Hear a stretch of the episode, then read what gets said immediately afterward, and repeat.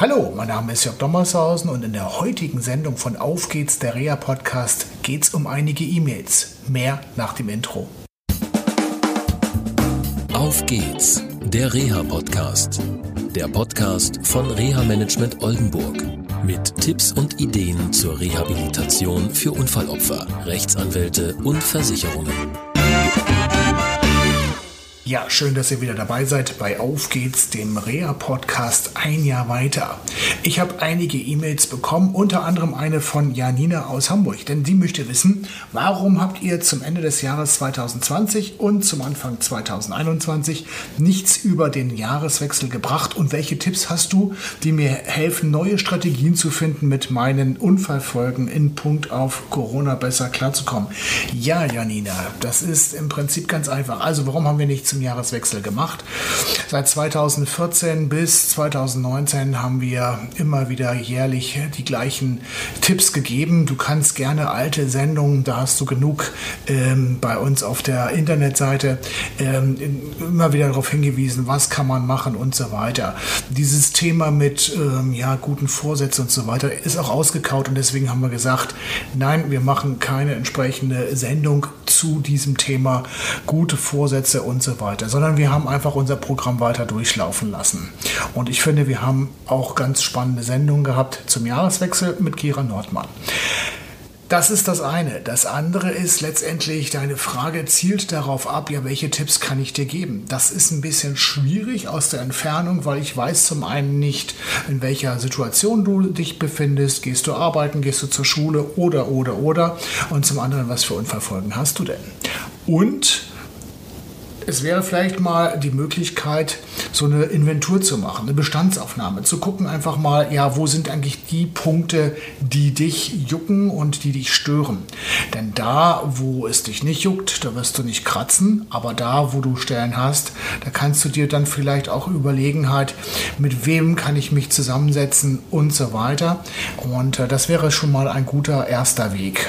Ähm, wenn du willst, kannst du mir gerne auch eine persönliche Nachricht schicken und dann letztendlich auch ein bisschen konkreter werden.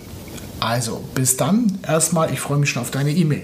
So, dann kommt Luis aus Münster, möchte wissen, ich habe deine Sendung 221 zum Grad der Behinderung gesehen. Welche weiteren Tipps hast du auf Lager, mit denen ich mehr an Leistungen und Unterstützung erhalten kann? Luis, das ist ein bisschen schwierig, weil letztendlich ähm, sich die meisten Leistungen auf die Teilhabe am Arbeitsleben und auf die Mobilität und die Teilhabe am sozialen Leben beziehen. Und diese Leistungen werden erbracht von den verschiedensten Sozialleistungsträgern und ähm, die setzen in der Regel, wenn wir mal die Berufsgenossenschaften außer vor lassen, äh, immer einen Antrag voraus. Das gilt auch zum Beispiel äh, für den Antrag einer Schwerbehinderung, den du beim Integrationsamt stellen musst, weil wenn du keinen Antrag stellst, hast du halt Pech gehabt. Dann kannst du natürlich auch keinen GDB bekommen. Solltest du einen GDB schon zugesagt bekommen haben oder du hast schon einen Schwerbehindertenausweis, dann geht es natürlich um so Fragen wie Merkzeichen und so weiter. Und da habe ich äh, dir einen Buchtipp mitgebracht und zwar von Jürgen Gress. Der hat ein Buch geschrieben, das heißt Schwerbehindert und wenn jetzt alles technisch läuft, kommt da ein Bild äh, mit diesem Buch und wir verlinken das natürlich auch nochmal äh, in den Show Notes zur Sendung.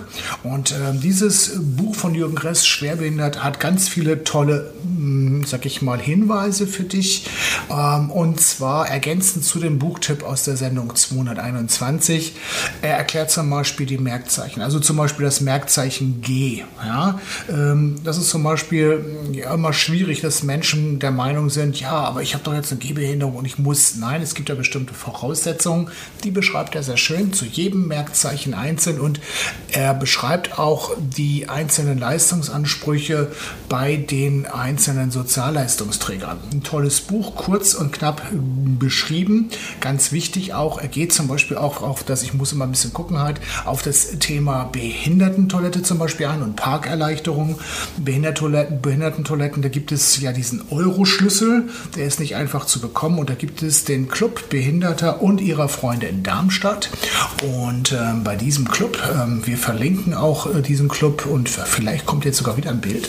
Ähm, da in diesem äh, Club oder bei diesem Club, ähm, Club kannst du dir diesen Euro-Schlüssel besorgen. So, Ähm, Jürgen Kress schreibt dann auch noch eine ganze Menge, wie du Wohnraumförderung bekommen kannst und so weiter. Das ist der Tipp zu deinen Fragen. Einfach lesen. Wir verlinken das Ganze und ähm, ja, das waren erstmal die ersten E-Mails aus diesem Jahr. Ich habe eine ganze Menge bekommen. Wir müssen das ein bisschen filtern und ein bisschen sortieren und werden einige auswählen, auch für die nächste Sendung.